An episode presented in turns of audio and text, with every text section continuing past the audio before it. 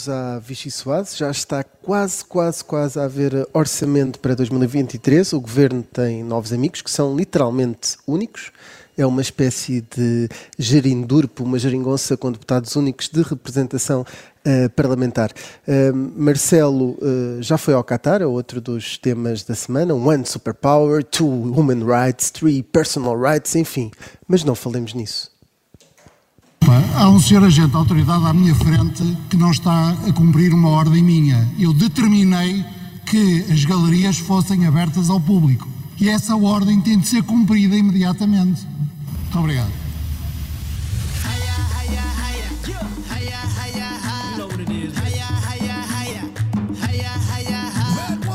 Eu só posso falar por mim. Eu desembarquei hoje. Estavam lá presente a senhora Ministra da Educação Estava ao meu lado o Primeiro-Ministro uh, do Qatar, com o qual trocámos longas durante todo o jogo de futebol. E eu vi mesmo durante o colóquio que o ambiente era um ambiente de, dos vários presentes, das várias nacionalidades, e não só do Qatar, de concordarem com aquilo que eu estava a dizer. A never, never forget that this is what we call sometimes human rights. Human rights are social rights, economic rights, political rights, but also personal rights. Não interessa, o que é facto é que foi possível, como eu entendia que devia ser e que valia a pena fazê-lo, dizer aqui aquilo que disse em Portugal.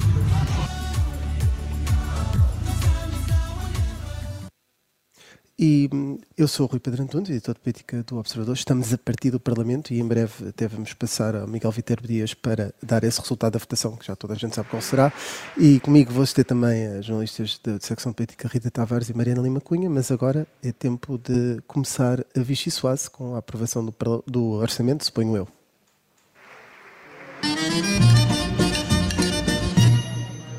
Tens a palavra, Miguel. Muito, muito obrigado, Sr. Presidente. Pronto, está feito. Não sei se estão surpreendidos, uh, mas foi aprovado este Orçamento do Estado. Uh, e quase que ouvíamos aqueles aplausos uh, comuns no fim, mas como isto aqui não é o Comitê Central do PCP, não duraram 4 minutos, foi um bocadinho menos e por isso acabaram mesmo agora. António Costa conversa ali com Pedro Nuno Santos, que já não é o responsável direto pela aprovação do Orçamento, ele que já foi citado de Estado dos Assuntos Parlamentares, mas está aprovado esse documento com, o, um, com a abstenção do PANO, que gerou aqui até uma onda de aplausos do PS de solidariedade Inês Sousa Real, que ficou levantada sozinha no momento da abstenção, uh, ouviu vários à parte das outras bancadas e por isso o PS sentiu necessidade de ir ali dar aquela forcinha e aplaudiu também Inês Sousa Real pela coragem em viabilizar este orçamento. Está aprovado, há orçamento para 2023, com metade dos problemas que deu o orçamento de 2022, por isso daqui do segundo andar é tudo, já e vou para me juntar a vocês. Então, Miguel, vamos, vamos esperar que, que deixes as escadas até aqui e vou começar precisamente por, essa, por uma sopa mal servida. Uh, uh, Mariana, estás aqui ao lado, não sei se também isto, a Rita já está em linha connosco, uh, hoje estamos aqui todos em, em forma, de forma muito separada. qual é a tua sopa mal servida, Mariana? Agora temos de falar do orçamento, não é? pronto, a nossa cabeça tem estado, aliás, à volta esta semana inteira do, do orçamento. Um, e, eh, enfim, em algumas. Primeiro, pronto, temos aqui, não, não é propriamente surpresa nenhuma. Eu diria que nem é surpresa a aprovação, nem acaba por ser surpresa a maneira como é votado. Um, obviamente com os votos favoráveis do PS, mas também com a abstenção do PAN e do LIVRE. Um, e isto é interessante porque. Um, o PS dedicou-se muito ao longo de toda a semana e agora, inclusivamente, uh, no, no encerramento, um, a tentar desmistificar esta ideia do, do rolo compressor, não é? De que lá por ser uma maioria absoluta não quer dizer que uh, esmague todas as propostas da oposição. Eurico Brilhante Dias dedicou-se a essa contabilidade um, na sua intervenção final, uh, aliás, foi buscar números do, da PAF, de, das pouquíssimas propostas de alteração que a PAF aprovava à oposição para dizer o PS sim. É... Eu, eu, ainda não consegui confirmar isso, até gostava de, de uhum. que houvesse um fact-check que eles foram no ano 2013. Porquê 2013? Em Deve que só foram aprovadas seis, é? exatamente. Sim. Eu depois pesquisei, eh, por exemplo, no, no, primeiro orçamento eu vi que ali a meio do processo da especialidade havia oito uhum. no orçamento para 2012, não era assim muitas mais, uhum. mas devem ter ido buscar o ano que Deve era mais sido o, o, número menos simpático, mas pronto, o ponto do, do PS era que no, mesmo no cômputo geral um, foi sempre muito menor o número de aprovações. Agora, Acho que é, preciso, obviamente, não descuidarmos nos números e, além dos números, ir olhar para o conteúdo das propostas, como é, como é evidente.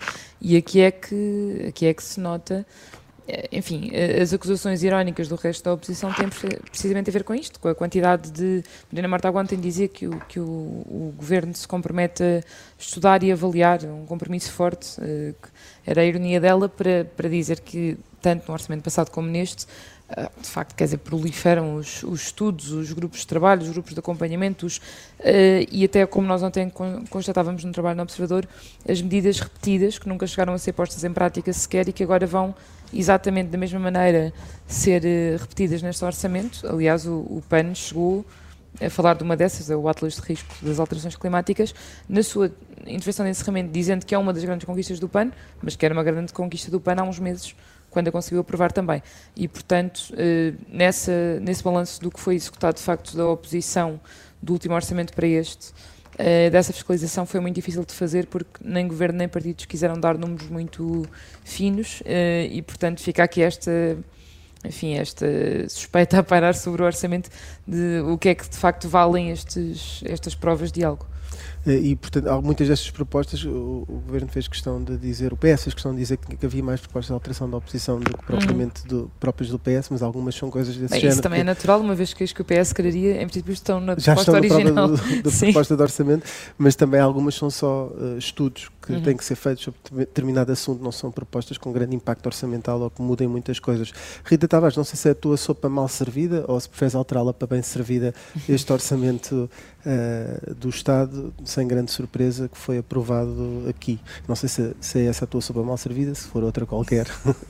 Sim, não tem propriamente grande novidade o desfecho, mas foi engraçado e já foi mais novo ver ao longo destes dias a um, evolução do discurso político e agora consumada aqui neste, nestes últimos discursos, nestas últimas intervenções de encerramento do debate com o, e nesta aqui particularmente do Ministro das Infraestruturas que António Costa escolheu para, para fechar o, o debate pela parte do Governo. E, e foi interessante de ouvir porque um, houve uma coisa que, que, que reparámos que foi que a esquerda uh, tem feito uma colagem do PS à direita durante todo este debate uh, e, e afastou-se um bocadinho da condenação dos tempos da Troika para uh, antes pôr o PS nesse, nesse mesmo grupo e, e compará-lo até a algumas medidas que foram tomadas nesse, nesse tempo. E depois aparece aqui Pedro Nuno Santos no final do debate com, uma, com um discurso uh, apenas e só virado para a direita, um, quase como um, um, a tentar lembrar a esquerda que aquele é que é o adversário da esquerda e a frisar e a sublinhar algum vocabulário uh, usado uh, pela, pela esquerda parlamentar e se calhar não tanto pelo Partido Socialista eh, como a questão dos as questões individuais têm a ser uh, respondidas e têm que ter resposta coletiva uh, há, toda uma uh, dinâmica nesta intervenção que soou a necessidade do PS se posicionar e de mostrar que não tem nada a ver com a direita, de mostrar à esquerda, de mostrar aos portugueses que de repente e que a partir de agora, acho que ficou claro, vão passar a ouvir todas as bancadas parlamentares e não apenas algumas, a, enfim, a, a deixarem o PS totalmente isolado nas suas próprias decisões. Miguel Vítor Dias, a tua sopa mal servida. Eu daqui para lá, da, do plenário até aqui, passei pelos passos perdidos, não é? E estava o Sr. Primeiro-Ministro numa bonita fotografia de família com todos os membros do governo atrás. Parecia aquele primeiro Conselho de Ministros que há sempre para tirar a fotografia. Uh, pronto, para rematar a dizer que este é um orçamento que dá resposta ao problema de Portugal e dos portugueses, um, ehm, como tem sido um, ehm, quase slogan deste, deste orçamento. Mas uh, quanto a este debate na especialidade e esta fase final, fica esta um, questão que há um ataque uh, cada vez mais direto ao PSD e não só antes era um bocado mais etéreo à direita no seu todo e um, agora vai-se focando mais no facto do PSD não conseguir construir alternativa, ou seja, de afastar a ideia de que uh, Luís Montenegro também não vai ser capaz de ser o, o titular dessa construção de alternativa. Eu não ouvi nada do que a Mariana e a Rita disseram, não sei Mas se... olha, surpreendentemente em linha contigo. Uh, e deixa-me só dizer, se, além de Pedro Nuno Santos, que, de quem a Rita Tavares falava, o Eurico Brilhante Dias fez um discurso exatamente com a mesma tónica, em que não falou uma única vez da esquerda, e ele às vezes até gostava de mandar um bocadinho na esquerda, foi completamente dedicado tanto ao PSD como em alguns improvisos ao, ao Chega, Uh, e até tivemos o PCP num raro momento de análise política do PCP, que normalmente não se diga tanto a isso, Paula Santos a fazer a análise de, sobre o roubo do discurso do PS à direita e como a tentar colar o PS à direita, que é aquilo que o PS agora, PS agora aliás, parece estar a querer responder. Coisa que o Bloco de Esquerda também se fartou de fazer neste encerramento, uhum. já agora. Foram, foram muito iguais na estratégia Piores de, que a Troika, de isolar não é? ali o PS. Sim. E, e, acho que lá fora uh, uh, do, no Parlamento estava Paulo Raimundo. Estava sim na manifestação e, da CGT. E creio que Luís Montenegro, Montenegro não está também. a falar à mesma hora. Montenegro que... anda por aí nos corredores. anda por aí. Portanto, isto, anda por isto aí. é caso para dizer que depois daquela, uh, daquele arranjo da geringonça e desses tempos, hoje se calhar ficou cada um no seu canto natural, não é? Paulo Raimundo na manifestação na rua, o. Bloco e o PCP lá dentro a demarcarem-se do PS e colarem no à direita, o PS a atirar à direita e a tentar Uh, para já ainda não, para, digo para já porque isto nunca se sabe, mas para já ainda não há a tirar à esquerda, mas acho que esse capítulo um dia destes também vai começar, não é? Com o PS a lembrar o Bloco e o PCP que também já estiveram uh, ao lado deles. E a... Cada um Aliás, no seu lugar. Houve, houve, alguma essa, houve algumas vezes nestes, nestes dias de debate na especialidade, houve essa memória. Uh, com o PS a atribuir algumas vezes, através de secretário de Estado, ao Partido Comunista, sobretudo, também mérito em algumas eh, medidas que foram tomadas nos últimos anos, mas não foi todo uh, a ideia que, que ficou uh, mais vincada neste, nestes dias. É uma espécie daquele leite que deixa saudades. Uh, o, o, PS ainda vai falando do PCP com, alguma, com algum carinho. Uh, mas uh, relativamente a, esta, a este desfecho do, do, orçamento, a surpresa não é assim tanta, mas queria aqui também insistir num, num tema da próxima semana, da, da, semana que já, foi, já tinha sido tema na, na, semana passada, e tive aqui que pesquisar, depois, enfim, se quiserem ir para outro sítio é convosco, e era propor aqui uma, uma sopa madruba, que é uma sopa catari. Uh, tinha sido uma salona. O que se aprende com este Isto programa. está muito exótico este programa. É verdade, não, nem, faço a mínima ideia, não é? A primeira ou segunda entrada do Google é o nível de rigor disto. É? E, portanto, Podemos se essa é melhor que a do Miguel da semana passada. Os nossos políticos eh, foram ao Qatar, não sei se. Miguel, queres começar tu? Posso começar, Rui? Porque és um entusiasta da seleção nacional. Exatamente, sou sim senhor, sou um indefetível fã da seleção. Ora, lá foram, não é? Marcelo Rebelo de Sousa aproveitou um. Já não sei onde é que eu vi esta expressão de um, um oportuno convite da, da Fundação HCAN para poder falar de, de, educação e de como isso contribui para os direitos humanos. Um, Vantagem, eh, não falou eh, na flash interview do pós-jogo, portanto falou só onde os políticos eh, mais habitualmente falam, que é a saída de conferências, colóquios, etc. E para fazer um bocadinho aquele sinal de pronto, eu vim cá, fiz voz grossa e, e como prometi em Portugal, ele próprio diz isto, eu, tal como disse em Portugal, vinha aqui falar dos temas incómodos, falei e até nem senti grande incómodo na sala, portanto o assunto está resolvido, foquemos sim naquilo que se passa no relevado. Rita Tavares, temos dois minutos, vou-te aí primeiro um minuto para depois deixar a, a Mariana sobre este Qatar. Eh, eu, eu, confesso que me arrepia a expressão foquemos no que se passa no relevado, quando o que está em cima da mesa são questões de direitos humanos, e não estou aqui a fazer demagogia, mas nem sequer consigo entender o argumento. É o novo, o que é no, não é falamos passa, disso. O que, o, que se, o que é importante é o que se passa dentro de quatro linhas com pessoas a jogarem futebol. Eu gosto imenso de futebol, palavra, mas uh, não consigo perceber a falta de, de, de, jeito dos nossos políticos para, se, para dizer o que se calhar era devido nesta altura. Ok, querem ir apoiar a seleção nacional, vão, mas uh, amanhem-se, como se costuma dizer, com as críticas que vêm associadas ao facto de irem a um país que tem uns valores muito diferentes daqueles que eles defendem até uh, nas suas ações e intervenções políticas. É que além das três figuras uh, do Estado, as três principais figuras da nação, também o próprio Secretário de Estado da Juventude e do Desporto, que no fundo é o nosso Ministro do Desporto, que vai ser o convidado da segunda parte da Vichy Soares, uma entrevista que foi gravada na quinta-feira, mas que não, não é menos atual por causa disso. Mariana, Portugal está quase sobre-representado uh, no Qatar, comparado com quase todos os outros países, ninguém leva tantos responsáveis políticos. Isto uh, tem que separar bem o que é que é o apoio à seleção, onde é que são os direitos uhum. humanos. Mas nós rodamos o plantel. Exato. Vai, acho que vai, sim, acho que tem havido alguma dificuldade em fazer isso, tanto no na, nas trabalhadas de Marcelo a acrescentar explicações sempre que é criticado, como, como vamos ouvir agora o João Paulo Correia uh, a explicar a sua opção que está longe de ser muito em paz com o facto de ir ao Qatar, acho eu, uh, e como Pedro Dão e Silva ainda hoje nos expresso que também diz que não, que não iria ao Qatar mesmo que pudesse, um, eh, acho que fica muito patente que nem na classe política isto foi uma decisão não é assim tão pacífica como ou tão óbvia quando nos querem fazer passar. E muito bem, e, e uh, Miguel, sim. Porque acho que podemos ganhar aqui mais dois ou três minutos eh, pelo que me disseram e portanto ainda sobre esta. ora bem, ora bem aproveitado. Cheio de informações em tempo real. do que a Mariana falou. A Mariana falou aí de um ministro que nós há bocado ali num grupo de WhatsApp da hum. Vichy Soares estivemos longamente a discutir um tema e não vamos falar nele. Sim, que estas coisas que nós falamos aqui são muito pensadas antes. O, o, o, que, o que há relativamente a esta matéria, Miguel, ias dizer outra vez outra coisa e eu tento. Não ia, não, não ia. Só por aí é ia o de forma dissimulada dizer que tínhamos mais dois ou três minutos, entretanto vamos escutar. vai, vai, vai, vai. Mas, mas Portugal, de facto, tem uma representação. Ontem estava a fazer essa análise entre os vários pa países. Há também alguns que, que não vão por, por razões financeiras. Nós, por acaso, isso não, não foi Uh, era uma coisa mais do tempo de Passos Coelho não ir, por exemplo, como exemplo para. Se calhar para... era uma desculpa que o governo de Passos Coelho utilizaria sem grande estranheza, a questão financeira. Diria que. Isto é um governo de contas é, certas, É muito caro, muito caro. E houve folga orçamental precisamente para isto. E é só esclarecer, acho que o que a Rita queria, queria referir um, era a resposta do, do Ministro da Cultura, Pedro Adão Silva, ao Expresso, quando foi questionado Obrigada, Mariana. Se...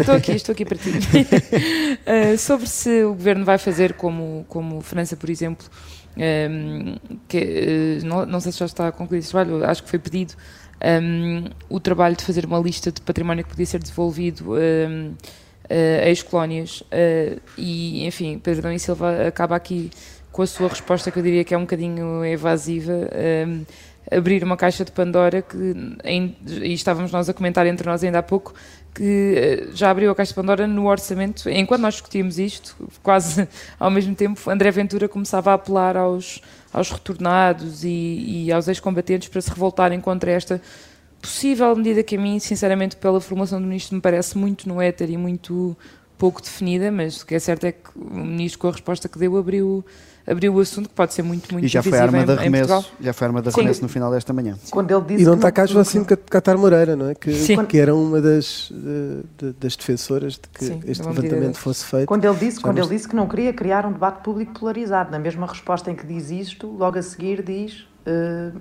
mas vamos fazer uma inventariação mais fina e posso garantir que esse trabalho será feito. Portanto, quer dizer, Há ali uma, uma por primeira falar em parte... falta de jeito dos políticos ultimamente, quer dizer, acho que temos aqui pois, eu acho um que é máximo. Pode ser sobretudo isso. Para quem não quer abrir uma divisão, abrir desta maneira, como ficou claríssimo agora no debate do Orçamento do Estado, chega, não poupou tempo e aproveitou logo a tirada uh, uh, pouco, pouco ajeitada do, do Ministro da Cultura para, uh, enfim, pôr um tema que é de facto muito divisório e que o Ministro nem sequer explica o que é que pretende com esta inventariação uhum. mais fina. Um, mas no fundo fica claro que o que ele quer é que este trabalho esteja, seja feito. Para quê? Não sabemos. É para devolver património às ex-colónias, não fazemos ideia, ele não esclarece. Pode ser que ainda venha dizer qualquer coisa entretanto. É, é só coisas com pouco volume, se é mais fina. É e, e, e, acho que uh, eu acho que o André Ventura aproveitou a onda do McNamara do governo, que é o, o, o ministro Pedro Silva, que é surfista também. E na segunda parte vamos ter como convidado João Paulo Correia, que uma entrevista que foi feita a partir do Qatar, portanto ele estava no Qatar. Ainda bem que não fez previsões sobre o resultado. E, mas há uma previsão que eu vou fazer. Suspeito que o secretário de Estado não vai ganhar o Quinas de Ouro uh, este ano, são os prémios atribuídos pela Federação Portuguesa de Futebol. E termina assim a primeira parte, regressamos já, já de seguida, a segunda. Ora, bem-vindos à segunda parte da Vichy Soase. Connosco temos o Secretário de Estado da Juventude e do Desporto, João Paulo Correia. A última vez que aqui esteve era deputado, agora foi Secretário de Estado e acho que a terceira que vier provavelmente já será Ministro. Bem-vindo, João Paulo Correia. Um, está uh, no Qatar uh, uh, e vai assistir hoje. Nós estamos a gravar isto um dia antes de, de ser emitido ao primeiro jogo da seleção portuguesa no Mundial. Um, a presença do governo neste evento não pode ser interpretada como tem apontado vários partidos e até responsáveis políticos de outros países como uma validação do regime do Qatar. Antes de mais, agradeço o convite para participar no, no vosso programa uh, da Rádio Observador. Uh, não, não pode, porque, uh, em primeiro lugar, a avaliação que fazemos acerca do, do regime do Qatar, de um, um país que eh, desrespeito aos direitos humanos, no que diz, naquilo mais concretamente eh, na discriminação da, das mulheres e quanto à criminalização da homossexualidade. Estou a dar exemplos dos exemplos mais flagrantes. Mas Portugal apurou-se para o Campeonato do Mundo com todo o mérito esportivo. A nossa seleção uh, está cá, a seleção nacional vai representar o nosso país no Campeonato do Mundo e a presença dos responsáveis políticos do país no Mundial uh, representa isso mesmo, e só isso. o apoio à seleção nacional, que veste as cores nacionais, e nunca poderá ser entendido ou interpretado como uma cumplicidade ou como qualquer apoio ao regime do Qatar. Mas, mas deixe-me só aqui perceber uma coisa. Na última semana, até porque tem a ver com isto que estava a dizer, disse que o Qatar não cumpre os direitos humanos, uh, não cumpre com os direitos humanos, mas não podemos perder o foco na seleção. E a minha pergunta é porque é que não podemos e porque é que não pode um governo perder o foco na seleção nacional de futebol? Qual é que é a lógica Aliás, disto? Uh, qual a relação com a defesa dos direitos humanos, de facto? Não... Eh, pelo meio do que acabou de dizer, que foi que citou-me, eh, uhum. disse que também, ainda hoje, num, eh, num artigo de opinião que fiz publicar num jornal nacional, digo que a euforia do Mundial não pode afastar-nos da, da avaliação e da voz que nunca se poderá calar uh, contra uh, aqueles que desrespeitam os direitos humanos. Uh, e a minha questão aqui é aquela que tem sido dita várias vezes na, na última semana, que é que os responsáveis políticos do país estão num Qatar para apoiar a seleção e, e, a presença dos responsáveis políticos do nosso país só pode ser interpretada dessa forma. E, portanto, portanto, manter o foco na eh, seleção independentemente dos direitos humanos, é isso? Não, não, não, não, nada disso, não disse isso. Mas o que é que é o foco na seleção? É mais importante do que isto nesta altura do campeonato? Vá, para utilizarmos essa gíria. A Seleção Nacional de Portugal está no Campeonato do Mundo, apurou-se com todo o mérito esportivo. Uh, este é um torneio internacional uh, onde o país está representado por uma seleção que, que, que veste as cores da nossa bandeira, as cores nacionais e a presença dos membros do governo no Mundial eh, passa por isso mesmo, apoiar a seleção. Não, é, não, é, não pode ser interpretado minimamente como, como um gesto de cumplicidade ou de apoio ao regime do Qatar.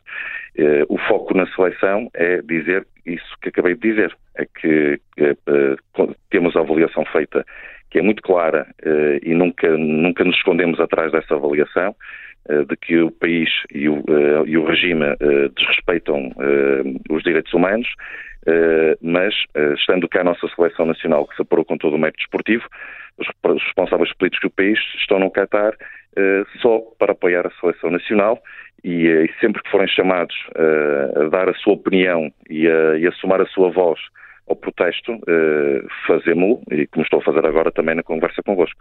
Uh, e no artigo da opinião, que hoje é publicado, onde também eh, digo aquilo que escrevo aquilo que acabei de dizer. É, em, em, sentido contrário, o, o, Ministério dos Negócios Estrangeiros do Qatar ontem chamou o embaixador português em Doha por declarações hostis. Presidente da República disse que, eh, enfim, vamos esquecer os direitos humanos no final do, do último jogo de preparação da seleção.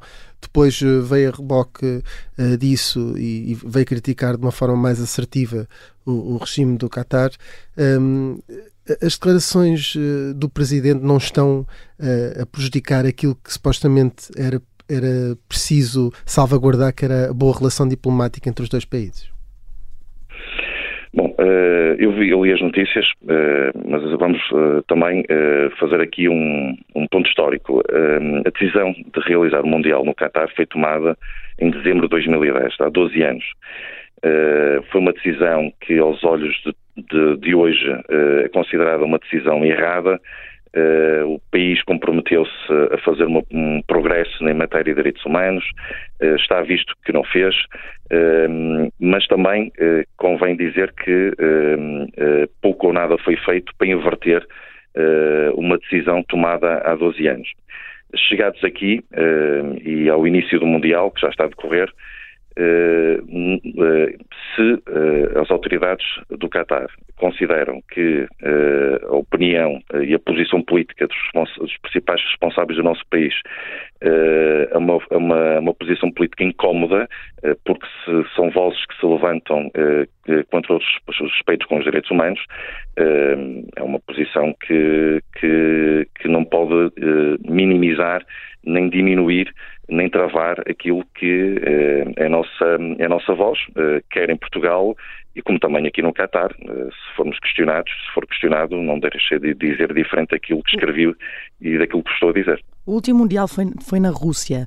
Hum, não se pode propriamente dizer que a FIFA tenha aprendido alguma coisa, uh, tenha aprendido essa lição. Uh, agora é no Qatar, acha que daqui para a frente deve ser diferente?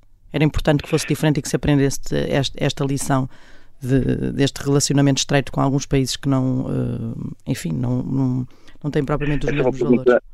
Altamente pertinente, uh, porque o desporto uh, tem uma imensa força social. os valores do desporto, a mensagem do desporto derruba fronteiras, barreiras linguísticas e, e, consegue chegar aos cantos mais recônditos e mais distantes do, do planeta. é uma linguagem universal e muito forte é evidente que quando as organizações internacionais do desporto uh, decidem promover torneios, os seus maiores torneios, as suas maiores provas uh, em países que não são uh, propriamente países exemplares ou muito longe disso, em matérias em, no que diz respeito à democracia, aos direitos humanos, estão, estão do meu ponto de vista, a contrariar aquilo que são os valores mais nobres e universais do desporto. Eh, o Presidente da República uh, já disse que, que, ia falar sobre a situação de direitos humanos. Uh, tem uma conferência, acho que organizada pela Fundação HCAN. Ehm, tem alguma intenção de fazer o mesmo? Está a fazê-lo aqui, obviamente, aos microfones da Rádio Observador, mas vai em alguma situação pública fazer uma crítica ao regime ou à maneira como há violações dos direitos humanos? Estarei hoje no jogo, uh, quanto uh, cruzaram com a imprensa, se, se, as questões me forem colocadas, uh, direi aquilo que estou a transmitir. Vai à flash interview como então, Presidente. Não sei ainda se, de que forma é que falarei com a comunicação social, mas respondendo diretamente à sua pergunta, se me forem colocadas as questões, responderei da forma como estou a responder e da forma como escrevi no artigo da opinião.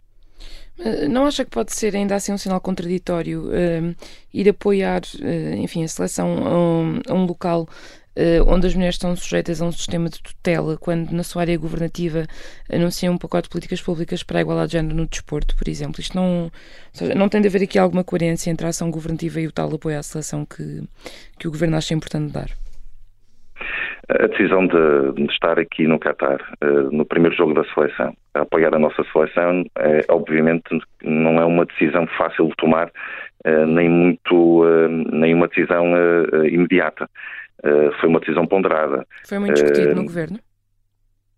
Sim, eu tomei a decisão conversando com, com quem tinha conversado no governo, mas foi uma decisão que foi, apesar de ponderada, foi uma decisão tomada com a eh, com, toda, com, com, a, eh, com a sustentação necessária para, para um membro do governo representar o país num torneio desta, desta dimensão e com este quadro político internacional.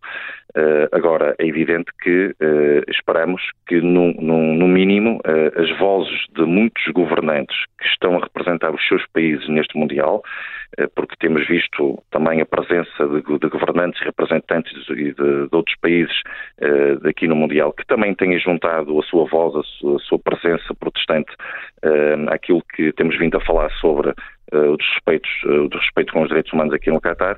Esperamos também que isso uh, chegue às organizações internacionais, nomeadamente do desporto, para que decisões futuras sobre destinos quanto a torneios internacionais sejam, sejam, obedeçam o tipo de critérios para que no futuro não, se, estejamos perante um quadro político-desportivo desta natureza. Mas há aqui uma questão sobre as organizações do desporto, João Paulo Correia, que é a Federação Portuguesa de Futebol assinou um manifesto a elogiar os esforços feitos pelo Qatar na proteção de migrantes e da comunidade LGBTQI+. Acha que esta posição é coerente e dignifica o país? Uh, bom, eu uh, não queria estar a comentar eu, uh, casos concretos, eu tenho por norma não, comita, não comentar decisões concretas e casos concretos tomadas Mas não subscrevia, por não subscrevia essa, esse manifesto? Não subscreveria dessa forma, da forma como está a apresentar e de, não subscreveria dessa forma, com certeza. A minha posição e a posição do Governo acerca daquilo que é o regime do Qatar é, é muito mais eh, precisa e concreta e, e, e, censura, obviamente, aquilo que é o Estado do Qatar e as suas autoridades e vai para além dessa posição, que é uma posição muito mais moderada e muito mais defensiva. Já agora, à hora que nós gravamos, ainda não, a seleção ainda não, não começou a jogar, mas já vimos outras seleções a fazer gestos no início dos jogos para condenar o desrespeito pelos direitos humanos no Qatar. A seleção portuguesa deve fazer o mesmo ou, se fizer, concordará com esse gesto?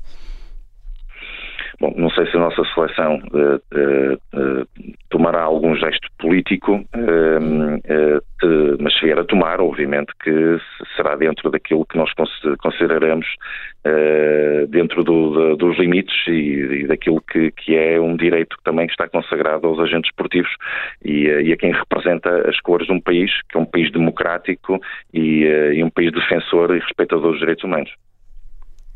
Um, passamos agora para, para a parte mais uh, política interna, saindo um bocadinho do Qatar. Eu sei que está no Qatar, uh, mas um, no, no, governo tem havido alguns casos uh, nos últimos tempos. Um, Sente-se a falta de, de, coordenação política, depois até de ter saído o secretário de Estado adjunto do Primeiro-Ministro, que tinha um bocadinho essa função de pôr a ordem na casa, embora não tenha tido muito tempo para o fazer? Bom, eu, eu acredito e acompanho agora noutras funções a atividade do, do governo ainda de forma mais próxima. o que importa é avaliar os resultados da governação.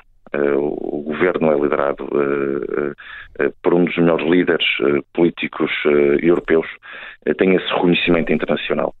e, o que, e aquilo que e, tem isso sido. Chega, é isso, António Costa chega, já não é preciso mais nada de coordenação política.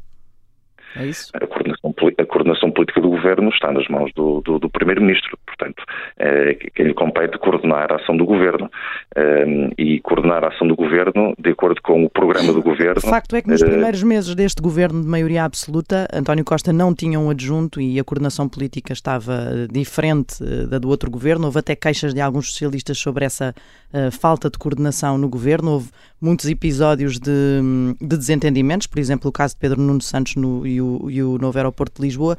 O, o, que eu lhe pergunto, e repetindo a questão, é se não sente a falta disso, porque é que houve uma altura em que uh, António Costa decidiu que era importante ter um secretário de Estado adjunto ao Primeiro-Ministro e alguém que coordenasse uh, politicamente, mas, pelos vistos, pela sua resposta, não percebe. Está tudo bem? Não é necessário isso?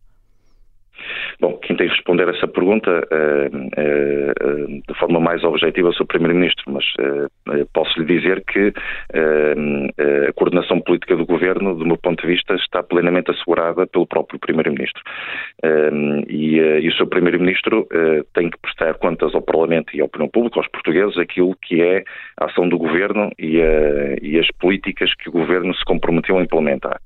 E, e, a, e a avaliação que temos todos de fazer é se estamos ou não estamos a cumprir o programa do governo e se estamos ou não estamos a João cumprir Paulo, os objetivos. a hipótese de ter, por exemplo, uma figura de peso como Carlos César, vice-primeiro-ministro, eh, podia ser uma solução para ajudar uh, o primeiro-ministro nessa coordenação ou nesse trabalho político que também exige um governo de, desta, com estes desafios? Uh, essa, essa é uma sugestão que só pode ser avaliada pelo seu Primeiro-Ministro. Como sabe, sou membro do Governo uh, e, e Mas Carlos César que teria capacidade para isso? Seria um nome com capacidade para isso? Um dos quadros do PS que, que teria essa capacidade? Eu julgo que o Carlos César pode ser o que quiser, devido no, na, na, política nacional, tem qualidade, tem experiência, tem provas dadas, acompanhei o seu trabalho como líder parlamentar de muito de perto e conheço e reconheço-lhe qualidades que são pouco igualáveis na política nacional. Eh, portanto, eh, julgo que onde o Carlos César estiver, emprestará sempre qualidade na, à instituição ou à estrutura à qual ele vier a associar-se. Mas acha que com um clima deste e com a quantidade de casos que se tem uh, sucedido, há muita gente que fala num, num, cheiro a fim de ciclo, vai ser possível o, o governo manter-se em funções até ao fim, ainda há quatro anos pela frente? Sim, com certeza, com certeza não, não tenho dúvidas. Uh, reparem, uh, o atual Primeiro-Ministro uh, governou o país uh, e conseguiu entre 2015 e 2019 virar a página da austeridade meter o país no crescimento e na coesão social, diminuindo o desemprego, aumentando o emprego, etc. Uh, segundo, no segundo governo enfrenta o impacto de uma crise pandémica e vai a votos em eleições antecipadas e vence com maioria absoluta, ou seja, os eleitores este ano, em janeiro, eh, reconheceram que eh, o António Costa e o PS eh, eram, sem dúvida, atendendo ao, ao resultado eleitoral, quem devia governar o país para este ciclo. Logo de seguida, rebenta uma guerra na Europa e, e, e, e temos uma, enfrentamos uma crise energética e, consequentemente, uma crise inflacionista. Portanto, e mesmo assim o governo tem conseguido dar provas, e basta olhar para aquilo que acontece nos outros países europeus, dá, o, o, o, governo tem conseguido dar provas e o primeiro-ministro de que, eh, mais uma vez, estamos Mas a conseguir... Mas a que é que se devem tantos sobressaltos e tantos casos seguidos? Bom, as circunstâncias da governação uh, também são, uh, são circunstâncias que suscitam algumas situações que, uh, aos olhos de muitos, são casos políticos, são falhas de governação. Eu não tenho exatamente essa opinião. Acho que são as circunstâncias de, uma governação. Estamos numa maioria absoluta, um novo ciclo político. Apesar de tudo, era, é preciso recuar muitos anos para encontrarmos uma, eh, uma outra maioria absoluta, eh, e estamos num terceiro governo eh, do, do, mesmo primeiro-ministro, do mesmo partido, que apesar dos resultados positivos que tem, ter e, de, e tem tido e de, de, enfrentar cenários muito adversos, como aqueles que falei há pouco, eh, continua a merecer a confiança dos eleitores. Não tenho dúvidas eh, que eh, o Dr. António Costa continua a ser o primeiro-ministro desejado pelos portugueses e que o PS continua a ser o partido que os portugueses reconhecem que, que é partido que oferece melhores condições, maior estabilidade e confiança para governar. O resto, aquilo que hum, as situações que apontam são situações que eu considero que são circunstâncias de uma governação. É, não é só, eh, podemos dizer que algumas notícias e algum escrutínio que é feito, desde fundos de marido da ministra, empresas de pais de ministro e coisas desse género, são coisas que partem num escrutínio externo. Mas, por exemplo, a saída da ministra da Saúde, a questão do aeroporto, eh, há uma descoordenação clara que é assumida por todos, são casos que emanam dentro de problemas do próprio governo. Eventualmente, António Costa devia ter um, eh, refrescado mais o governo para não ser tão de continuidade do que vinha anterior. Não, não considera isso? Eu julgo, considero que isso aconteceu. Houve houve um, um, refrescamento, usando a sua expressão, do governo em várias áreas, como também houve continuidade de alguns, de alguns membros do governo em áreas que o Sr. Primeiro-Ministro considerou que eram áreas que deviam manter uma certa estabilidade. Eu julgo que, e continuo a dizer, que os governos devem ser avaliados pelos resultados, pelos seus resultados e, pela, e pelas políticas que vão implementando. Uh, João, Paulo, já, já, já, tinha, João Paulo Correia já tinha dito isso. Já agora aproveito para lhe perguntar: parece que, uh, se formos ver, uh, uma das ministras mais apagadas é Ana Catarina Mendes, em termos de presença pública, é, é, a sua tutela direta. Uh, Porquê é que isto acontece? Não, não está, não está a ser dado o destaque suficiente e que merece dentro do governo? Não concordo, não concordo com essa, com essa opinião. Uh, julgo que a Ana Catarina Mendes tem, tem assumido uma excelente prestação parlamentar, uh, Ministra Adjunta dos Assuntos Parlamentares, e no Parlamento tem feito combate político em nome do Governo. E nas vezes que tem feito essa atuação parlamentar, uh, tem, tem sobressaído e tem, e tem sido o rosto e a voz do Governo em muitos momentos. Eh, portanto, se há algum membro do governo que tem sabido protagonizar-se uh, e assumido com, uh, com responsabilidade as áreas que lhe, foram, que lhe estão confiadas, é precisamente uh, a ministra Ana Catarina Mendes. Deixe-me ainda falar dos casos e casinhos, como têm dito muitos socialistas que têm abalado o governo nos últimos tempos. Um dos mais recentes foi o de Luísa Salgueiro, com muitos socialistas a defenderem a Presidente da Câmara de Matosinhos, que, dizia, que, que diziam ter sido constituída arguída por ter nomeado um chefe de gabinete por concurso público. Agora sabe-se que, afinal, eh, na base dessa decisão estava, afinal, uma nomeação, essa de que se falava, em troca de um favor. O PS precipitou-se na expressão da solidariedade. Olha, eu não, não queria comentar o, o, o, caso, estamos a falar de um processo judicial, eh, é uma, pelo que sabem, é um inquérito que está em curso. Mas eu não quero falar de processo, eu quero mesmo falar da, da, da reação política do partido relativamente à sua autarca. Conheço a Luísa Salgueiro, uh, conheço-a pessoalmente como dirigente política uh, e uh, das pessoas que, que mais admiro e que mais considero como autarca e como dirigente do meu partido. e, portanto, julgo que tudo o que se disser acerca da Luísa Salgueiro eh, do meu ponto de vista, esbarra na opinião na avaliação que tenho dela.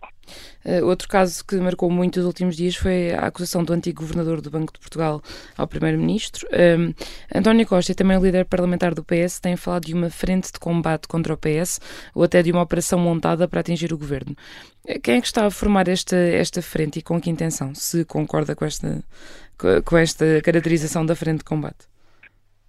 Não sei se essa frente de combate é uma, digamos que é, uma, que é um movimento orgânico. Uh, diria que uh, a cerimónia da apresentação do livro do Dr. Carlos Costa uh, foi um ajuntamento de, de, personalidades associadas ao PST, ao PST, ao PST cavaquista ou PST passista, que juntamente com Carlos Costa tentam reescrever um pouco daquilo que foi a passagem de Carlos Costa no Banco de Portugal e das decisões que tomou. Mas, mas também. Se fala de combate não é, só, não é só isso, não é? É um ataque ao governo que não tem a ver só com, só com a questão do Banco de Portugal. Uh, o, uh, o Dr. Carlos Costa deixou-se utilizar, do meu ponto de vista, uh, pelo PST para um atentado, entre aspas, um, um ataque de caráter ao, ser, ao seu Primeiro-Ministro, que, que é algo que não pode passar minimamente em claro e que tem que ser altamente criticado. O Dr. Carlos Costa, quando se dá ao papel de apresentar um, um livro de, de, de, das suas memórias enquanto governador uh, e junta na mesma sala ex-decisores políticos com quem teve que se relacionar uh, e que ficaram todos associados a momentos que nunca foram muito bem explicados pelos próprios, como por exemplo porque é que Carlos Costa adiou bastante uma intervenção no BES, no tempo do governo Passos Coelho Paulo Portas, porque é que Carlos Costa não uh, uh, veio a público uh, dizer a verdade quando Cavaco Silva veio dar provas de solidez do BES a poucos dias da sua resolução. Carlos Costa não se devia deixar colocar naquele papel, deixou-se utilizar por um PST que está ávido e para quem tudo vale no ataque ao governo e ao primeiro-ministro. Mas é porque o PS Luís Montenegro é menos confiável do que o de Rui Rio? Estes ataques vêm da nova direção? Uh, julgo que, como disse há pouco, não, não me parece que seja um movimento orgânico, mas há, um, obviamente, uma, uma vontade de, de, de, encontrar qualquer oportunidade, mesmo que descabida, uh, mesmo que sem sentido, como é o caso de atacar o governo do Partido Socialista Primeiro-Ministro. Uh, e, portanto, tentando reescrever uma, uma páginas da história que, felizmente, julgo que os portugueses não interpretam nem avaliam conforme o PST e Carlos Costa tentaram fazer há dias.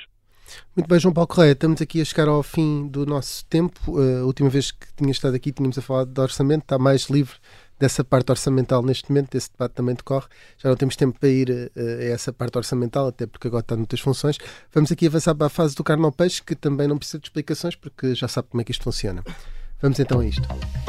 Uh, João Paulo Correia, preferia ver Portugal campeão do mundo no Qatar ou o governo levar o mandato até ao fim?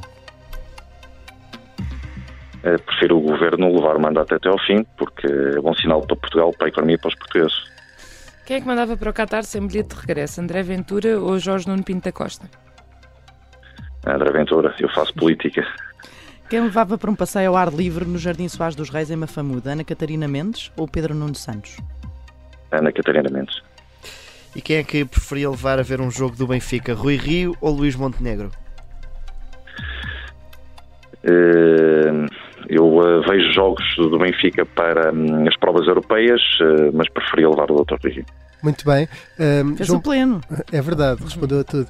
Uh, João Paulo Correia, uh, também agora vamos avançar aqui na parte da, da nossa sobremesa.